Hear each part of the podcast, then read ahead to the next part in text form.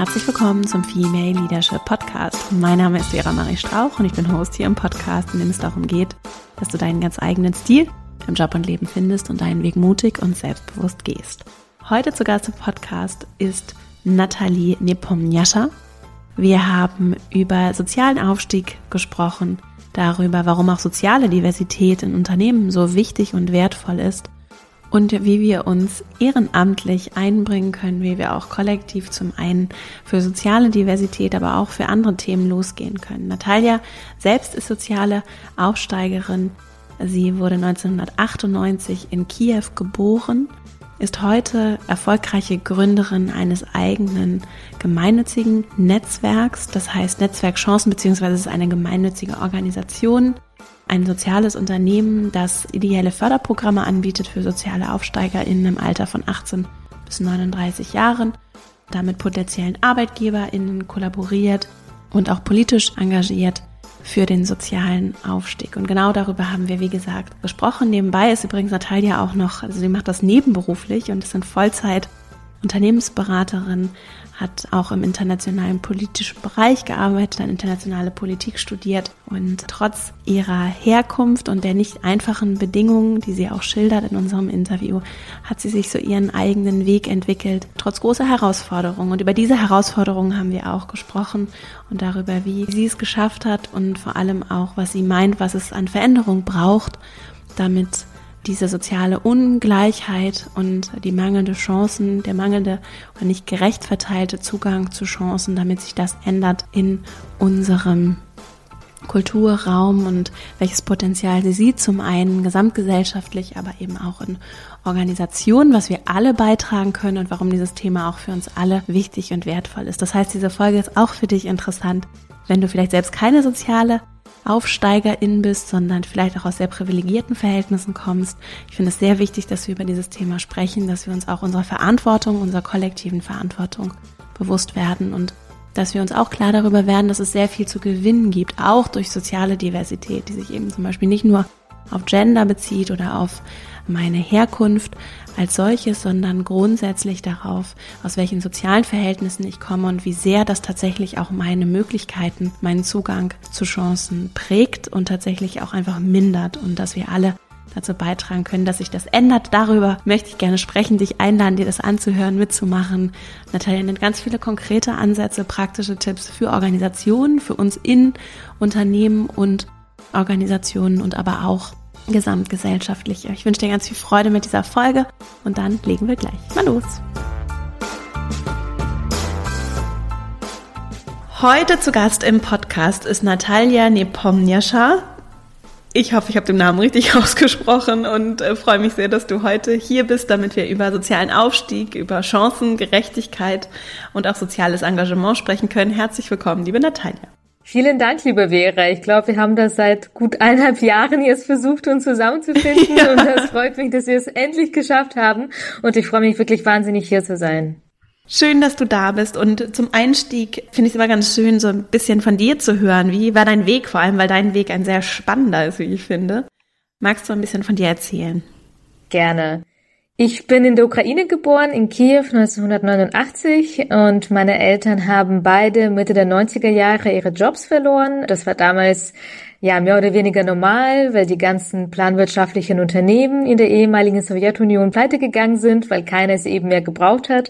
Und seitdem sind sie arbeitslos, also schon seit über 25 Jahren. Und als wir dann 2001 nach Deutschland gekommen sind, haben meine Eltern natürlich versucht, irgendwie so ein bisschen Deutsch zu lernen. Das hat leider nicht so wirklich funktioniert. Sie sind also auch schon seit ja, 19 Jahren in Deutschland, sprechen aber beide kaum Deutsch und haben hier dementsprechend auch nie einen Job gefunden. Und in meinem eigenen Fall war das so, dass ich dann dementsprechend, ja, seit über 25 Jahren mit einer Familie lebe oder gelebt habe. Mittlerweile lebe ich natürlich alleine, nicht mit meinen Eltern, aber aufgewachsen bin ich auf jeden Fall mit arbeitslosen Eltern, die auch kein Deutsch gesprochen haben. Ich war dann 2001, als wir nach Deutschland gekommen sind, elf Jahre alt, habe auch damals kein Wort Deutsch gesprochen und wurde zuerst auf eine Hauptschule geschickt, habe da versucht, so ein bisschen Deutsch zu lernen, dann auf eine Realschule, weil man beschlossen hat, dass ich fürs Gymnasium nicht gut genug sei. Habe dann meine Realschule abgeschlossen, das war in Augsburg, das liegt im schwäbischen Teil von Bayern. Und in Bayern ist es ja generell so, dass das Schulsystem relativ klar strukturiert ist um das mal so auszudrücken. Also es ist nicht so total durchlässig. Man kann nicht so einfach wie in anderen Bundesländern zwischen den Schulformen wechseln. Und in meinem eigenen Fall war das so, dass ich eben auf dieser Realschule war und hatte nach der neunten Klasse einen Schnitt von 1,3, was ja schon nicht schlecht ist und habe dann versucht, aufs Gymnasium zu wechseln, bin auf eigene Faust zum Mitarbeiter der Schulleitung eines Augsburger Gymnasiums gegangen und habe gesagt, dass ich nach den Sommerferien super gerne in diese Schule gehen würde, weil ich später mal Abitur machen möchte und studieren möchte. Und der hat mich nur ausgelacht und gesagt, dass ich da nicht hingehören würde. Und das war natürlich ganz schwierig, danach noch irgendwie an mich zu glauben. Ich bin dann auf der Realschule geblieben, habe sie dann beendet mit 1,0, hatte auch als Einzige auf der Schule eine 1 in Deutsch und stand dann da, war 17 Jahre alt, hatte diesen Realschulabschluss in der Tasche. Ich hatte alle Einsen bis auf Sport, weil ich so unsportlich bin, hatte ich eine 3 und ja, wollte dann aber nicht mehr auf dieses Gymnasium gehen, weil ich mir dachte so, nee, also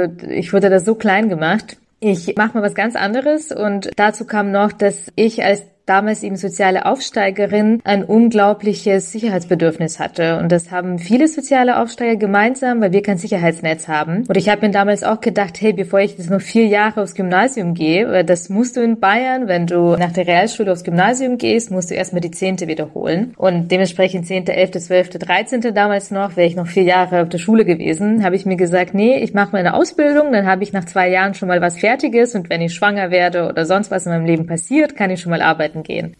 und habe dann eine Ausbildung gemacht zur Fremdsprachenkorrespondentin. Es ist aber nichts passiert, ich bin nicht schwanger geworden und habe dann eine andere angehangen zur Übersetzerin und Dolmetscherin, habe sie um ein Jahr verkürzt und hatte sie dann nach zwei Jahren fertig. Dann hatte ich praktisch vier Jahre nach meinem Schulabschluss dieser zwei schulischen Ausbildungen fertig. Und die zweite als Übersetzerin und Dolmetscherin, sie wurde dann in England als ein Bachelor Degree anerkannt und so konnte ich da hingehen, habe dann in Nordengland meinen Master gemacht in internationale Politik. Ja, und bin dann nach Berlin gekommen in die große weite Welt. Da war im Prinzip die Stadt, wo ich jetzt immer noch bin und wo alle hingehen, die irgendwas in Politik studiert haben und nach Deutschland möchten. Und zum Glück ist es so, dass ein Master aus England auch in Deutschland ein Master ist. Und dann stand ich da und dachte, ja, jetzt habe ich es geschafft. Ich habe diesen Master in der Tasche. Ich spreche fünf Sprachen. Ich habe in England studiert. Also irgendwie dachte ich mir, okay, ich werde schon noch irgendwie einen Job finden, weil das war für mich, ich habe noch gar nicht groß geträumt. Also für mich als Hartz-IV-Kind mit Migrationshintergrund war auf jeden Fall Job war das Interessanteste. Erstmal überhaupt irgendein Job. Jetzt nicht Karriere oder irgendwas. Das war schon viel zu groß, viel zu weit weg.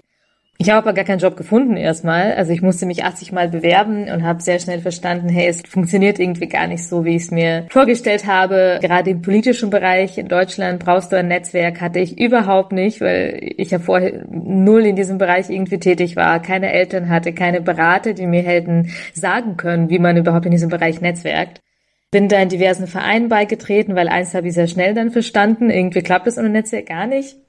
Habe angefangen, mich ehrenamtlich zu engagieren und habe dann irgendwann meinen ersten Job gefunden als Projektleitung, eben im Bereich internationale Zusammenarbeit. War dann dort erstmal zwei Jahre, bin dann zu einer NGO äh, nach Westafrika und habe in Westafrika und Deutschland für sie gearbeitet und im Bereich Gesundheitsversorgung. Bin danach zu einer Kommunikationsberatung, weil ich mir dann irgendwann gesagt habe, okay, genug jetzt internationale Politik gesehen, jetzt mal etwas Handfestes und war dann bei der Kommunikationsberatung zweieinhalb Jahre und bin jetzt seit etwas über einem halben Jahr bei einer Unternehmensberatung, bei einer der größten weltweit und bin da auch sehr glücklich und froh, dass es als Quereinsteigerin alles so geklappt hat und ich diesen Weg gehen konnte. Aber es war natürlich nicht einfach und ja, ich glaube, dass wir bei Chancengleichheit in Deutschland noch einen sehr, sehr weiten Weg haben. Und nebenbei hast du noch eine gemeinnützige Organisation gegründet, Netzwerkchancen.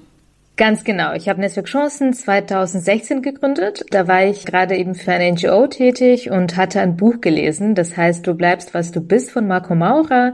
Marco ist lustigerweise auch aus Augsburg wie ich, ist eben auch Arbeiterkind und hat selbst zuerst einen Hauptschulabschluss machen dürfen, also hat eben nach der Grundschule nur eine Hauptschulempfehlung bekommen, hat dann eine Molkereifachlehre gemacht, sein Abi nachgeholt, dann studiert und dann eine Ausbildung gemacht an der Deutschen Journalistenschule. Das ist ja eine der renommiertesten in Deutschland und ist jetzt sehr erfolgreicher freier Journalist für sehr, sehr große bundesdeutsche Medien und hat dann irgendwann dieses Buch geschrieben, Du bleibst, was du bist, in dem es darum geht, wie schwer das heutzutage ist, sozial aufzusteigen. Und ich hatte mir da vorher nie so krasse Gedanken, glaube ich, darum gemacht. Also klar, ich wusste, für mich war das schwer, aber irgendwie dachte ich mir zuerst, hm, das, also irgendwie ist das normal oder ich habe halt nie so krass reflektiert. Und ich habe mir auf jeder Seite von dem Buch gedacht, scheiße, ich bin so sauer geworden. Also ich war in derselben Wohnung, in der ich jetzt immer noch bin, in der ich auch diesen Podcast aufnehme. Und ich weiß noch, wie ich im Bett lag und oft mir dachte, scheiße, so habe ich es empfunden. Das ist so krass. Warum ist das so? Das ist so verdammt unfair. Wir sind so viele Millionen junge Menschen, die so talentiert sind. Und es kann doch nicht sein, dass wir so schlechte Chancen haben, nur weil wir im Geburtslotto verloren haben und eben nicht in gut bürgerliche Familien hineingeboren sind. Und weil ich eben damals schon wusste, dass ich ja nebenberuflich ehrenamtlich einiges bewirken kann durch mein politisches und außenpolitisches ehrenamtliches Engagement, und dann irgendwann gedacht, hey, ich will echt was ändern in dem Bereich und habe dann Netzwerk Chancen gegründet. Wir sind mittlerweile, das ist schon ja vier Jahre her, diese Gründung, wir sind jetzt zwei hauptamtliche MitarbeiterInnen und 13 Ehrenamtliche, inklusive mir. Also ich mache es immer noch komplett ehrenamtlich, neben meinem Vollzeitjob.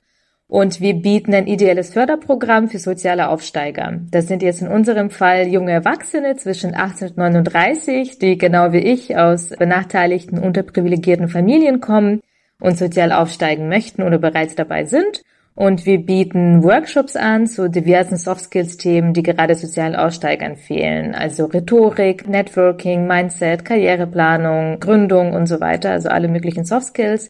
Wir bieten Arbeitgeberkontakte an, weil natürlich gerade ja, sehr, sehr viele Jobs in Deutschland über Vitamin B vergeben werden. Und wenn du aus einer Hartz-IV-Familie kommst, ist es sehr unwahrscheinlich, dass deine Eltern Vitamin B haben.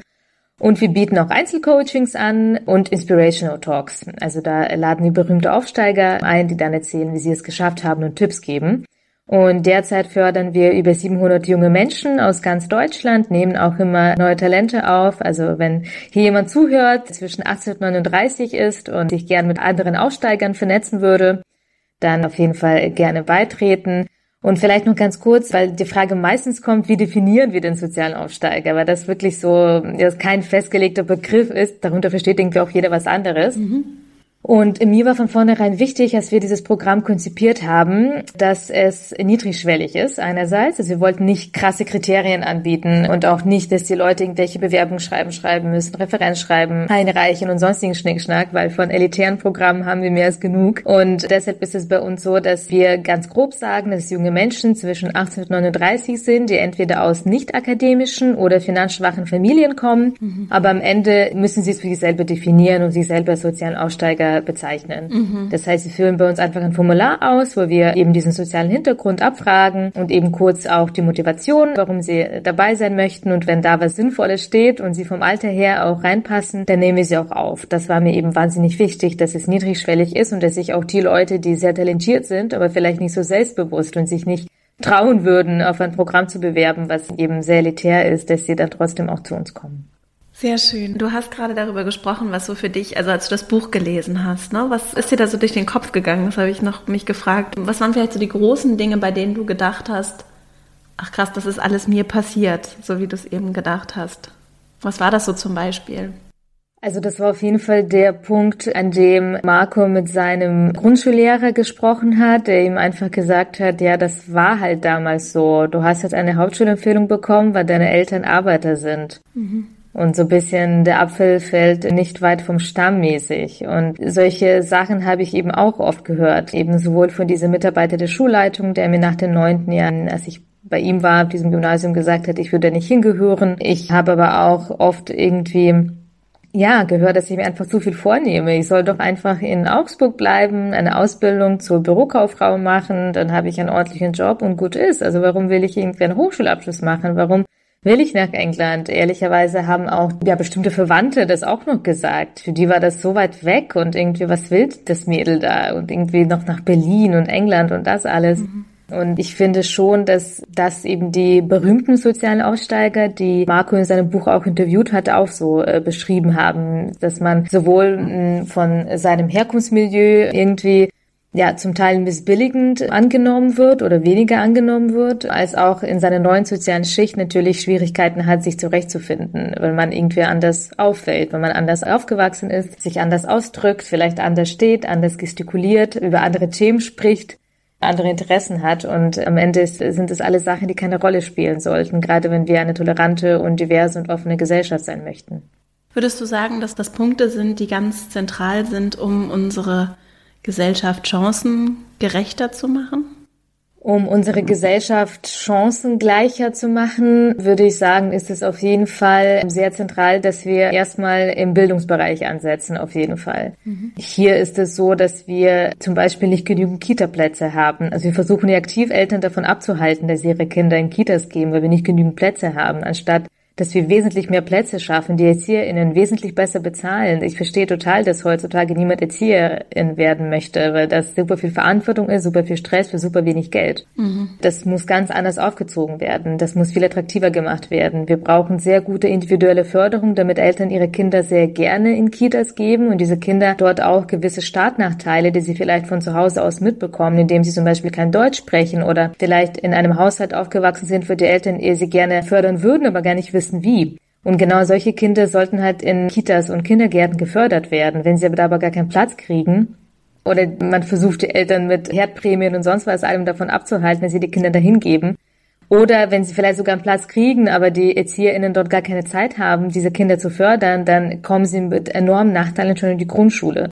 Und dort geht es ja auch weiter, wenn nicht genug individuell gefördert wird, sowohl auf der Grundschule als auch auf weiterführenden Schulen, dann verlieren genau die, die eben zu Hause nicht gefördert werden. Und das ist eben eines unserer zentralen Punkte, die wir auch fordern, politisch gesehen ist Netzwerk Chancen, dass wir die individuelle Förderung von den ersten Lebensmonaten an ausbauen bis zum Berufseinstieg. Denn mhm. selbst in den ersten Lebensmonaten gibt es sehr schöne Programme, die jungen Eltern helfen, sich um die Kids zu kümmern, die einfach schön zu fördern, schön zu entwickeln und da einfach zur Verfügung stehen, super niedrigschwellig, ohne dass man 300 Formulare ausfüllen muss. Natürlich hat er keine Bock drauf, das würde ich wahrscheinlich auch nicht machen. Und ich glaube, damit würde es anfangen. Und darüber hinaus ist es natürlich so, dass es bestimmte unbewusste Vorteile gibt, die wir alle haben. Und wenn es um Karrieren geht, dann ist es so, dass natürlich junge Menschen oder generell Menschen, die aus unterprivilegierten sozialen Schichten kommen, eher Nachteile haben, wenn sie Job suchen.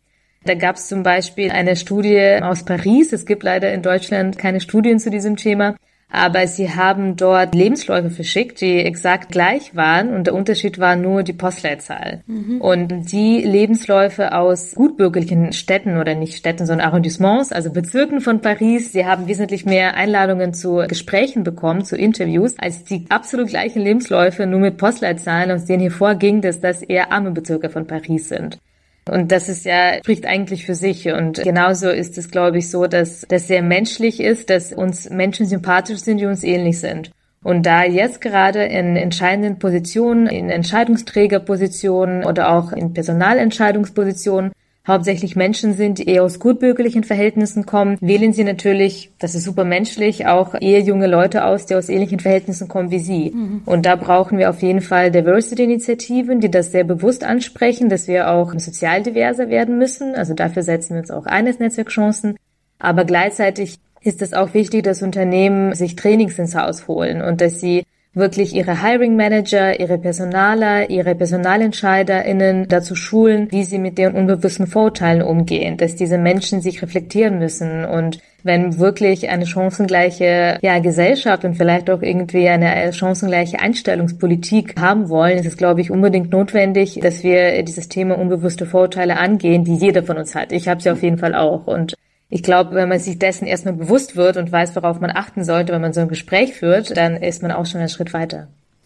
Um diese Gerechtigkeit zu schaffen, so hast du ja vor allem zwei große Bereiche gerade genannt. Zum einen das Thema Bildung, vor allem auch frühkindliche Bildung und den Einfluss, den wir da auch gemeinsam nehmen können, auch durch Institutionen wie zum Beispiel Kitas. Du hast allerdings auch den Bereich von Unternehmen, ArbeitgeberInnen genannt, die ja auch ganz maßgeblich Einfluss nehmen. Wenn ich mir so ein Leben angucke, dann passiert sicherlich sehr viel sehr Grundlegendes in der Kindheit. Der überwiegende Teil des Lebens findet dann ja im Erwachsenensein statt. So, und das finde ich sehr spannend und würde da gerne tiefer reingehen. Gerade auch für alle, die zuhören, ne? Gerade aus der Perspektive von Organisationen, das überhaupt sich mal bewusst zu machen, dass wir dort Verantwortung tragen ne? und dass das wichtig ist, auch in dieser Hinsicht Diversität gezielt zu fördern und auch gezielt, wie du es auch genannt hast, an unbewussten Biases zu arbeiten, die uns natürlich prägen und auch prägen, wen wir scheinbar auch neutral auswählen und wen auch nicht. Ne? Wenn wir mal so aus der Perspektive von Unternehmen und Organisationen auf das Thema blicken, was meinst du, was gibt es vielleicht noch neben zum Beispiel diesen Biases für Aspekte, die eine Rolle spielen und Einfluss darauf nehmen, wenn es darum geht, gerechtere Umfelder zu schaffen und auch gezielt dieser Ungleichheit gegenzuwirken? Ich denke, da gibt es auf jeden Fall ja einige, was Unternehmen tun können. Zum einen natürlich sich gesellschaftlich engagieren, das heißt Organisationen unterstützen, ja, auch durchaus finanziell. Denn zum Beispiel auch Netzwerk Chancen, die Organisation, die ich leite, wir können unser Programm nur aufrechterhalten, weil wir hauptamtliche MitarbeiterInnen mittlerweile haben. Und die können sicherstellen, dass wir dieses schöne, tolle, große Programm für soziale Aufsteiger haben. Und wenn wir unser Programm größer machen wollen, wenn wir unsere Mitglieder noch individueller fördern möchten, dann brauchen wir noch mehr MitarbeiterInnen, die auch hauptamtlich tätig sind und sie müssen auch bezahlt werden. Insofern ist natürlich sehr schön und das machen ja viele Unternehmen, wenn sie sich auch engagieren, indem sie Geld spenden oder auch durch Sponsoring. Wenn es um Diversity geht, ist es im Moment so, da spreche ich auch sehr offen immer drüber, dass wir neue Probleme haben, Unternehmenspartner zu gewinnen, denn das Thema soziale Diversität oder eben auch soziale Herkunft im Diversity-Diskurs ist noch nicht da bei den Unternehmen. Das findet bei ihnen nicht statt. Wenn sie Diversity hören und Diversity Maßnahmen umsetzen, dann denken sie meistens an Gender oder auch an Migrationshintergrund, manchmal auch an LGBT plus oder Behinderung, aber eben das Thema soziale Diversität kommt nicht vor. Und da kämpfen wir eben dafür, dass sich das ändert und dass Unternehmen auch da bereit sind, auch solche Initiativen zu unterstützen.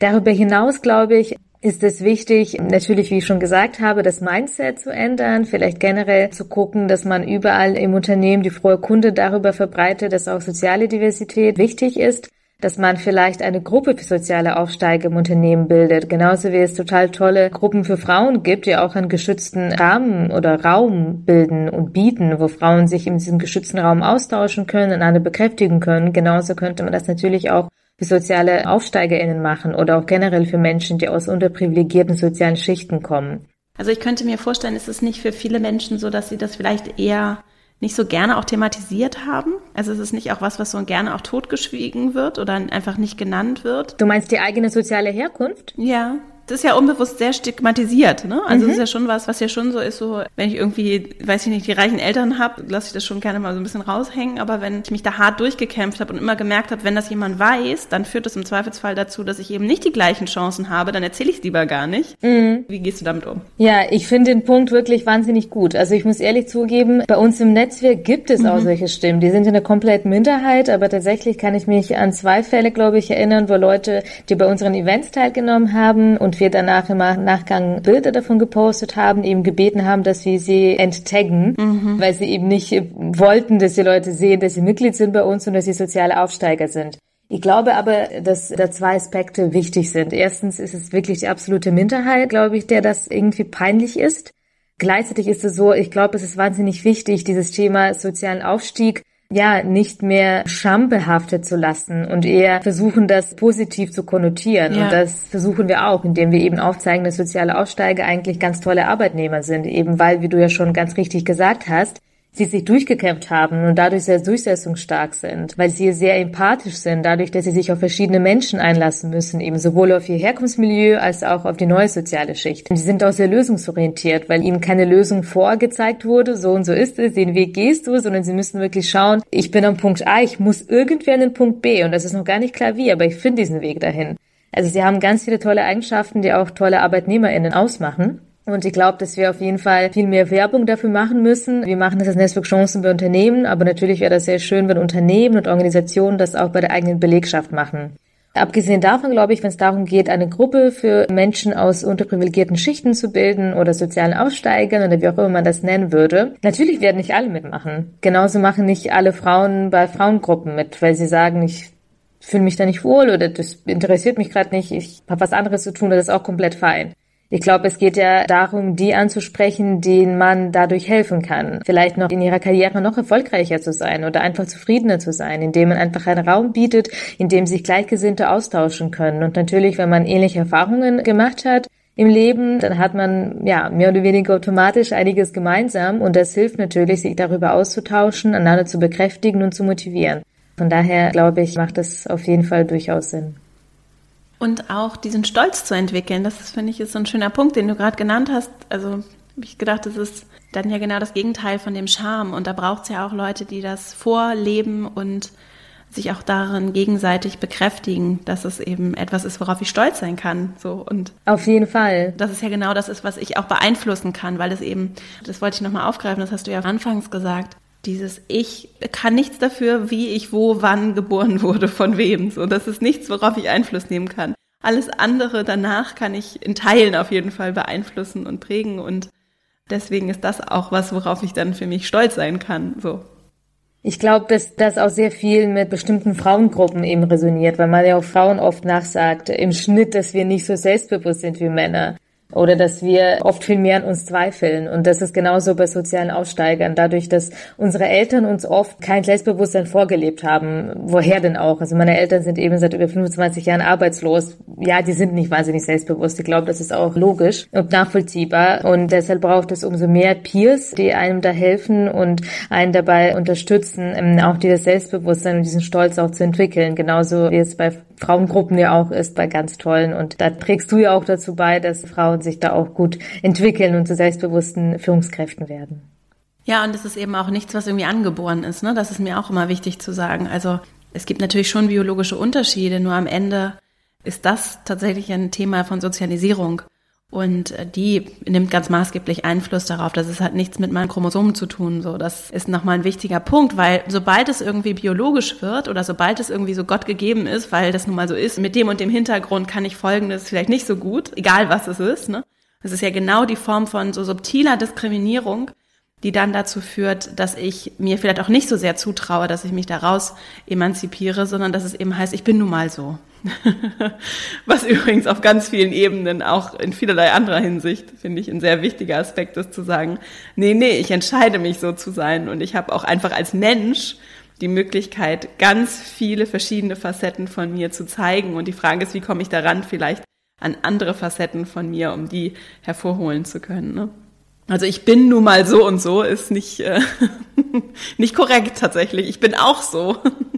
Wahrscheinlich bringt es einen im Zweifel auch nicht so wirklich weiter. Gleichzeitig glaube ich trotzdem natürlich, dadurch, dass wir eben keine Chancengleichheit haben, ist es, glaube ich, auch nicht falsch, Sachen zu benennen, die nicht richtig laufen und auch offen zu sagen, hey, ich habe nun mal viel schlechtere Chancen als jemand, der in einem superreichen Haushalt mit reichen Eltern aufgewachsen ist, im Ausland studieren durfte, zig Nachhilfelehrer und sonst was alles hatte, Klar. eine super Bildung genossen hat. Ich glaube, das ist durchaus legitim, das auch offen anzusprechen, aber natürlich, wenn man was erreichen möchte und dazu ermutigen wir auch die Mitglieder von unserem Programm Netzwerk Chancen Aufsteiger, dass sie es in die eigene Hand nehmen, dass sie an sich glauben, denn wir sind total davon überzeugt, dass jeder Mensch Talente hat, Stärken hat, dass es einfach nur darum geht, diese Stärken zu erkennen und sie zu entwickeln und eben den eigenen Weg zu gehen und das unabhängig der sozialen Herkunft, die man hat.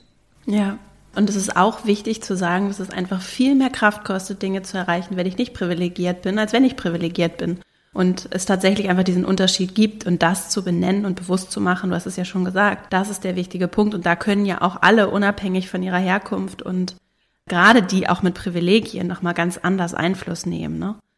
Dieses Bewusstsein zu schaffen, glaube ich, ist so wichtig und ich finde es sehr wichtig, diesen Punkt auch zu machen, dass das eben vor allem auch in Organisationen und am Arbeitsplatz eben so eine große Rolle spielt, weil da eben so viele wichtige Entscheidungen auch zum Beispiel, wenn es um finanzielle Umverteilung geht, die werden einfach da getroffen. Wenn ich befördert werde, habe ich anderen Zugang zu finanziellen Ressourcen. Und die sind zum Beispiel ein ganz wesentlicher Punkt, um Einfluss zu nehmen und anders eben auch gestalten zu können und mitmachen zu können. Also es gibt eine ganze Menge zu gewinnen, auch für Organisationen. So würde ich es auf jeden Fall aussehen. Da gibt es auch diverse Studien, die zeigen, dass Diversität Organisationen weiterbringt, dass diverse Teams besser performen, zu mehr Umsatz führen, dadurch auch im besten Fall zu mehr Gewinn führen, natürlich je nachdem, was für eine Marge man hat. Aber auf jeden Fall, also ich glaube, es lohnt sich für Unternehmen auf jeden Fall, sich das genauer anzuschauen, zu gucken, wie kann man denn divers werden, was für Dimensionen wollen wir angehen und generell, was für eine Kultur schaffen wir überhaupt in unserer Belegschaft. Ist es so, dass wir versuchen, auch Menschen als Individuen zu sehen oder stecken wir sie in Schubladen? Schaffen wir Karrieren, die es eben ermöglichen, dass man sich individuell entwickeln kann? Eine Sache, zu der wir zum Beispiel auch immer aufrufen und was wir Unternehmen auch raten, ist die Jobausschreibungen und Jobprofile, die man hat, kompetenzbasiert zu schreiben. Mhm. Denn heutzutage, wenn du Jobausschreibungen liest oder auch Jobprofile, ist es oft so, dass es super harte Fakten sind. Du musst genau das studiert haben, da sind irgendwie drei Studiengänge aufgelistet, du musst für so und so viele Jahre Erfahrung haben, am besten noch äh, genaue Branchen, die und die Unternehmen, da musst du noch die und die Programme können und das sind alles so harte Fakten, die aber meistens gar nicht das aussagen, was eine Person können muss. Klar, wenn ich Herzchirurg bin, sollte ich schon auf Medizin studiert haben, das ist klar und das sollte auch in dieser Ausschreibung wahrscheinlich drinstehen, wenn es nicht sogar selbstverständlich ist. Mhm. Aber wenn ich Business Development Manager bin, Operations Manager, sogar ja in vielen anderen Bereichen äh, in Unternehmen, ist es so, dass wir eigentlich Leute wollen, die bestimmte Kompetenzen näher mitbringen, die gut organisieren können, die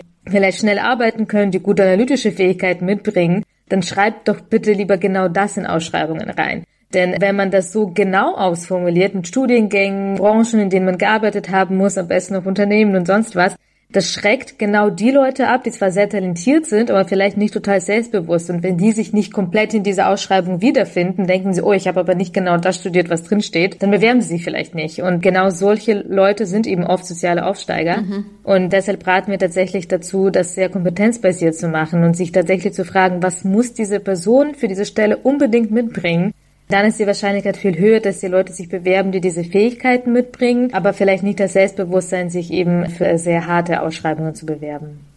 Ja, ich glaube in vielerlei Hinsicht ein ganz wertvolles Thema, ne? auch da wirklich umzudenken und auch zu überlegen, wie abschreckend ist vieles, was so selbstverständlich getan wird für ganz viele Menschen, die ja aber dann nie in die Situation kommen, das mal zu formulieren und zu artikulieren, weil sie abgeschreckt sind und sich nie melden. Ne? Ja, und ich glaube, dass es ehrlicherweise auch Unternehmen weiterbringt. Denn am Ende ist es so, in den meisten Jobs ist es ja auch, auf jeden Fall, ist es auch nicht so, dass du da sitzt und irgendwo an der Wand hängt dein Diplom. Ich habe hier, weiß ich nicht, BWL studiert und deshalb bin ich jetzt ein ganz toller Projektmanager. Ich bin nicht der Meinung, dass unbedingt zusammenhängt. Ja. Als Projektmanager in meisten Fällen musst du einfach super organisiert sein. Du musst bis zu einem gewissen Punkt detailverliebt sein. Du musst einen super Überblick behalten können. Du brauchst wahrscheinlich gute analytische Fähigkeiten, solltest auch ein bisschen rechnen können. Aber du musst ein BWL studiert haben. Ich glaube, dass Unternehmen da vielleicht, will es nicht allen unterstellen, aber ich habe mir schon einiges gesehen. Ich glaube, dass zum Teil auch falsch eingestellt wurde und man sich eben zu sehr auf irgendwelche Abschlüsse verlässt. Und diese Abschlüsse sagen aber oft eben nichts über Kompetenzen aus, die aber unabdinglich sind für manche Jobs. Und ich sage, wie gesagt, nicht, es gibt bestimmt auch Jobs wie Herzchirurg, für die muss man eben bestimmte Sachen studiert haben. Aber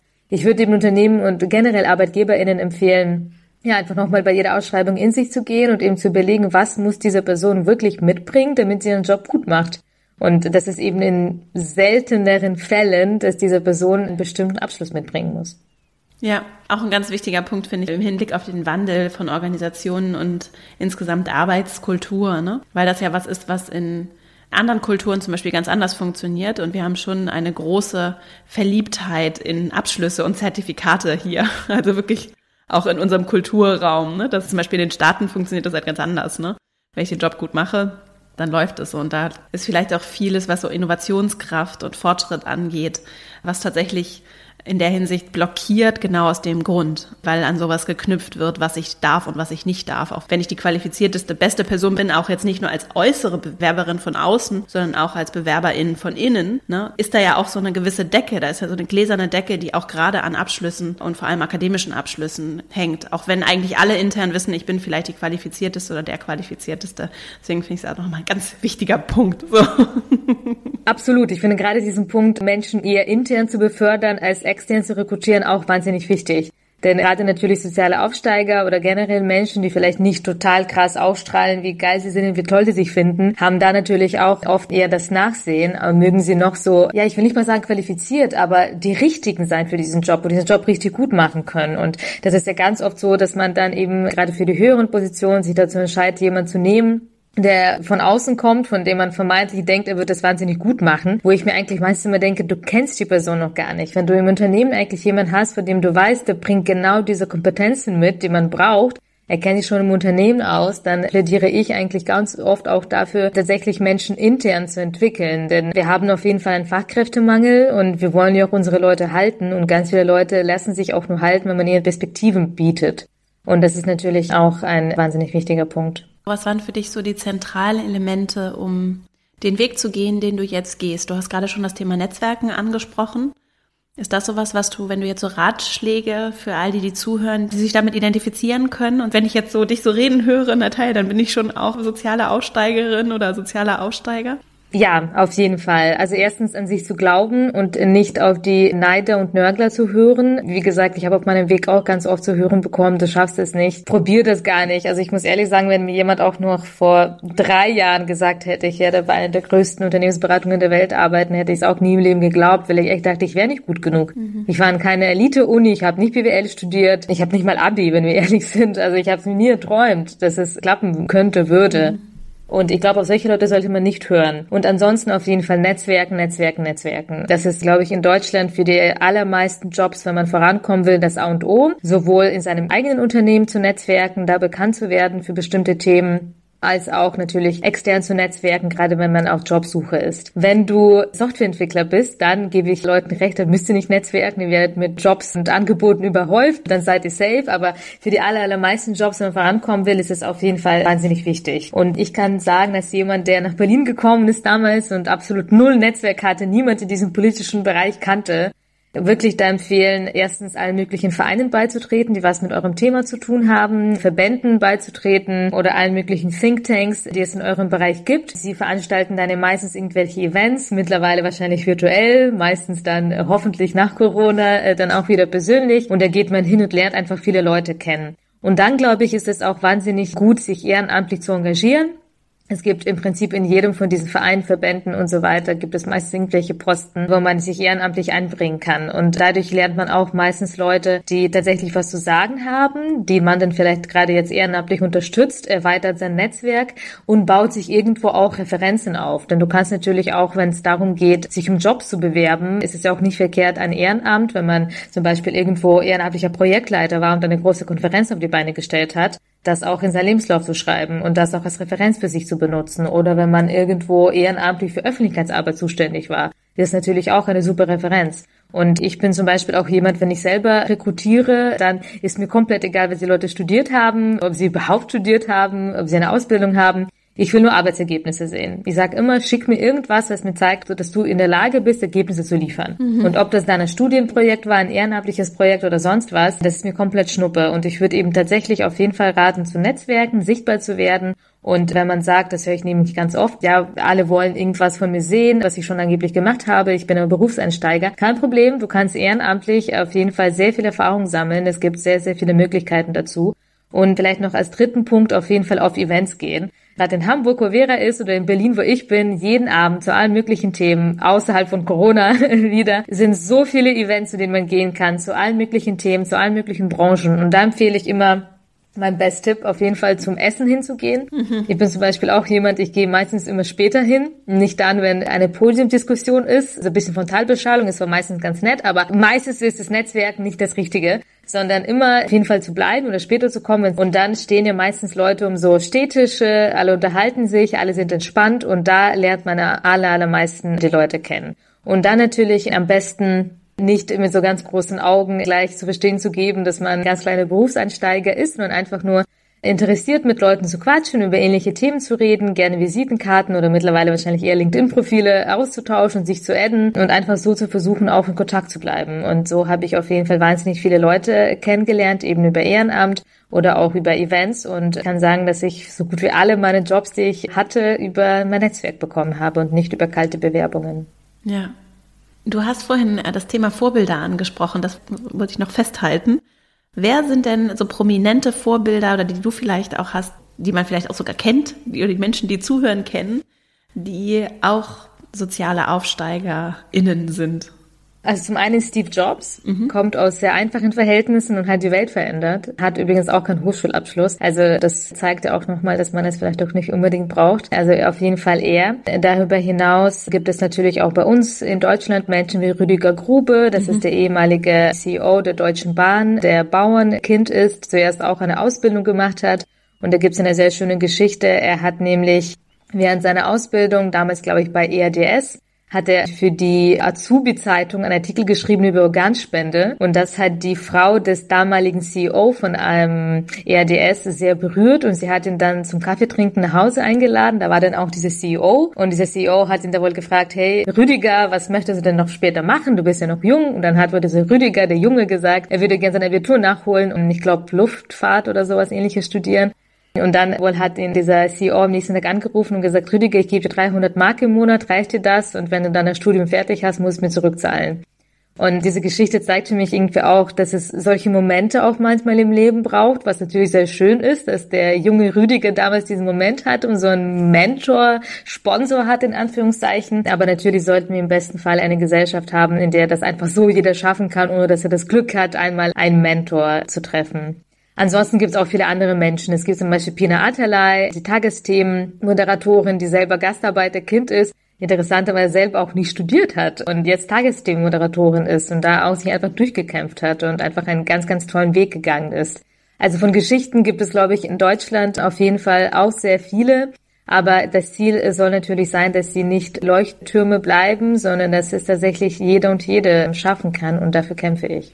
Und das ja auch sehr erfolgreich. Ich frage dich auch gleich nochmal, dann kannst du nochmal erzählen, wo die Menschen dich finden. Bevor wir dazu kommen, wir kommen jetzt nämlich auch zum Ende, habe ich noch an dich die Frage, ich höre das ganz häufig, dass Menschen sich gerne mehr einbringen würden und vielleicht auch gar nicht im Job, haben wir ja auch gerade darüber gesprochen, wo ich eine ganze Menge Einfluss nehmen kann und verändern kann, aber vielleicht auch einfach neben dem Job. Ich würde mich gerne einbringen, engagieren, aber ich finde irgendwie vielleicht nicht so richtig mein Thema oder ein Projekt oder den Zugang. Also ich meine, du hast einfach dein eigenes Ding gegründet.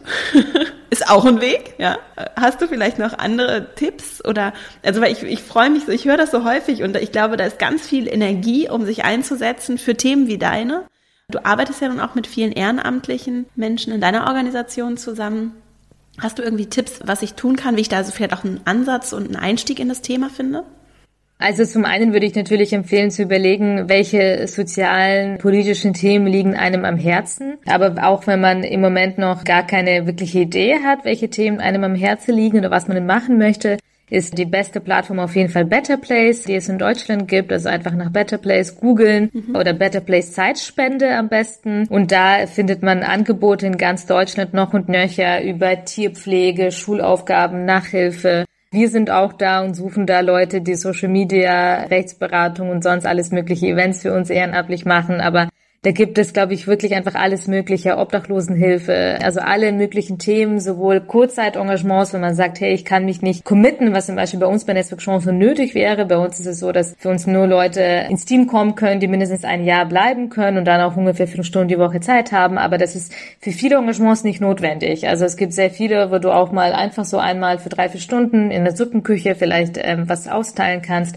Also es gibt super viele Engagements und da kann ich auf jeden Fall Better Place empfehlen oder auch Vostel, das ist auch eine sehr gute Seite. Vostel ist die Zusammenstellung aus Volunteering und Hostel, also V-O-S-T-E-L. Und da findet man auf jeden Fall auch wahnsinnig viele zivilgesellschaftliche, gemeinnützige Organisationen, die auch nach Unterstützung suchen und kann sich da auf jeden Fall austoben und auch das finden, was für einen das Richtige ist. Und wenn man bei einem großen Unternehmen arbeitet, das kenne ich von vielen Konzernen, dann bieten sie auch sowas wie Corporate Volunteering an. Da kann man sich, wer jetzt bei einem größeren Unternehmen vielleicht arbeitet, auch mal umhören im Unternehmen, ob sie auch sowas anbieten. Da wird man sogar freigestellt von seinem Unternehmen für sowas, wenn das Unternehmen zum Beispiel mit bestimmten sozialen Organisationen kooperiert und kann dann tatsächlich ja direkt äh, sozusagen von seinem eigenen Unternehmen zu so einem Einsatz nominiert werden.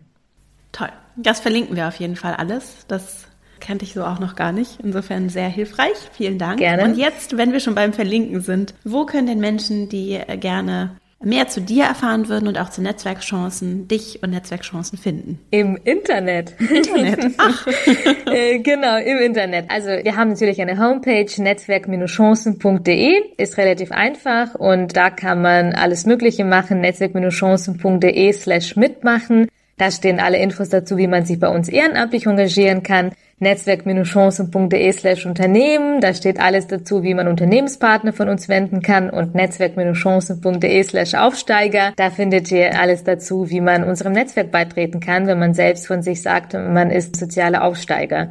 Und ansonsten, wenn ihr einfach irgendwelche Fragen habt, dann folgt uns. Wir sind bei LinkedIn, Instagram, Twitter, Facebook oder schreibt uns einfach an info at netzwerk-chancen.de. Prima. Das werden wir auf jeden Fall auch alles in den Shownotes verlinken. Also wenn du zuhörst und nochmal einsteigen möchtest, dann kannst du das einfach in den Shownotes tun. Und jetzt habe ich noch drei Abschlussfragen und dann sind wir auch schon am Ende. Als erstes, wenn du ein großes Plakat gestalten kannst, das Menschen morgens beim Verlassen des Hauses sehen, also es ist überall auf der Welt hängt dieses Bild. Was würde darauf stehen oder wie würde es aussehen? Be kind, würde ich draufschreiben. Glaube ich, in ganz großen Buchstaben in allen Sprachen oder in den jeweiligen Sprachen der Länder, in denen das hängt. Also ich glaube, dass uns das auf jeden Fall ja der Gesellschaft gut tun würde, wenn wir einfach nett zueinander wären, einfach freundlich, nett, gutmütig. Ich glaube, das ist wahnsinnig wichtig heutzutage. Und das würde ich mir sehr wünschen, dass wir auch zu Menschen, die vielleicht anderer Meinung sind als wir, die anders denken als wir, die anders aussehen als wir, anders handeln als wir, dass wir einfach nett sind und einfach freundlich und allen irgendwie erstmal wohlwollend und gutmütig begegnen. Hast du Buchtipps? Ja, tatsächlich. Ein Buch, was eigentlich eins meiner Lieblingsbücher ist, ist Martin Eden von Jack London. Das ist ganz spannend, denn in Deutschland kennt man Jack London meistens für Seewolf, aber wenn man im ehemaligen sowjetischen Raum fragt, wird jeder als erstes Martin Eden sagen. Und das ist tatsächlich eins meiner Lieblingsbücher. Da geht es um einen Seejungen, der nur vier Schulklassen besucht hat und dann eben immer auf See war und dann sich in ein Mädchen, das spielt in San Francisco Ende des 19. Äh, Jahrhunderts, aus gutem Hause verliebt und äh, ihr entsprechen will und äh, unbedingt glaubt, dass er sie total liebt und dass sie sich nur in ihn verlieben wird, wenn er ihr entsprechen kann und dann schmeißt er seinen Job an den Nagel und fängt an, in einer Wäscherei zu arbeiten, irgendwie 16 Stunden am Tag und lernt dann vier Stunden am Tag Mathe, Englisch und versucht wirklich einfach viel, viel besser zu werden in allen Sachen, die es so geben kann, also eben akademisch. Schafft es dann irgendwann, wird ein berühmter Autor, gibt eben Bücher raus, wird sehr bekannt und stellt dann fest, dass dieses Mädchen zwar dann zu ihm kommt, aber eigentlich nur dann ihre Liebe ihm gezeigt hat, dafür, was er erreicht hat und nicht dafür, was für ein Mensch er ist. Aber das Buch ist für mich sehr faszinierend, weil es einerseits sehr schön aufzeigt, ja, was wichtig im Leben ist und was Liebe ist, aber gleichzeitig, wie man sehr hart für etwas kämpfen kann. Mhm. Viel härter, als es die meisten von uns im relativ wohl privilegierten Deutschland wahrscheinlich jemals machen mussten. Verlinken wir auf jeden Fall auch. Und wir verlinken auch das Buch, das du anfangs genannt hast. Ne? Du bleibst, was du bist. Dann als letzte Frage, wenn du den EntscheiderInnen dieser Welt, also Menschen, die in Wirtschaft, in Politik, wo auch immer, auch im Hintergrund die Strippen ziehen, wenn du denen etwas mitgeben könntest, so eine Weisheit mitgeben könntest, was wäre das? Oder eine Bitte vielleicht auch. Welche wäre das? Bildung muss kostenlos sein und sehr gute Bildung muss kostenlos sein. Und wir müssen in allen Ländern sicherstellen, dass alle Kinder und Jugendlichen die gleichen Chancen haben und dass sie sehr gute Bildung genießen können, komplett unabhängig davon, was ihre Eltern machen. Liebe Natalia, vielen Dank für deine Zeit und das schöne Gespräch. Ich wünsche dir einfach alles Gute und weiterhin so viel Erfolg für Netzwerkchancen, aber natürlich auch insgesamt mit deiner tollen Arbeit hilfst du, glaube ich, ganz vielen Menschen und auch allen, die zugehört haben, auch wenn es euch selber vielleicht nicht betrifft. Vielleicht kennt ihr Menschen, denen ihr das empfehlen könnt, sich auch Netzwerkchancen mal anzusehen und vielleicht auch in diese Folge reinzuhören und sich davon ermutigen zu lassen, motivieren zu lassen. Auch alle anderen, die vielleicht aus welchen Gründen auch immer nicht den gleichen Zugang haben wie andere zu Privilegien sich davon inspirieren zu lassen, dass es eben auch anders geht und dass wir auch alle, unabhängig davon, dazu beitragen können, mit Stolz auf unseren Weg zu blicken und auch unsere Familien. Und das ist mir ganz wichtig und ich danke dir sehr, dass du heute hier warst und wünsche dir einfach alles Gute. Vielen, vielen lieben Dank, Vera. Das hat mir großen Spaß gemacht und danke für deine tolle Arbeit. Ich hoffe sehr, dass dieses Gespräch dir gefallen hat, dass du für dich etwas mitnehmen kannst, dass du vielleicht auch nochmal einen anderen Blick auf diese Themen für dich gewinnen konntest und auch Lust hast, dich dafür einzusetzen, dass wir eine sozial gerechtere Gemeinschaft werden. Ein ganz großes Thema auch für die Zukunft von Wirtschaft, Arbeit und natürlich Gesellschaft. Wenn dir der Podcast gefällt, freue ich mich riesig, wenn du ihn weiterempfiehlst. Gerade auch diese Folge. Vielleicht betrifft es dich persönlich jetzt nicht, das Thema soziale Aufstieg, aber vielleicht kennst du Menschen, denen es einfach gut tun würde, von Natalia zu erfahren und dann leitest du ihnen vielleicht einfach diese Folge weiter, sodass sie davon auch erfahren. Du findest, wie gesagt, auch alle Links über die Natalia gesprochen hat, in den Shownotes zu dieser Folge. Auf verastrauch.com kannst du dich auch anmelden für meinen E-Mail-Verteiler. Das ist verastrauch.com slash newsletter. Und dann bleiben wir auch über den Podcast hinaus per E-Mail im Kontakt. Und jetzt wünsche ich dir eine wunderschöne Woche. Ich danke dir sehr für die Zeit, die du mir hier geschenkt hast, die Aufmerksamkeit und wünsche dir einfach alles Liebe Bis nächste Woche, deine Vera.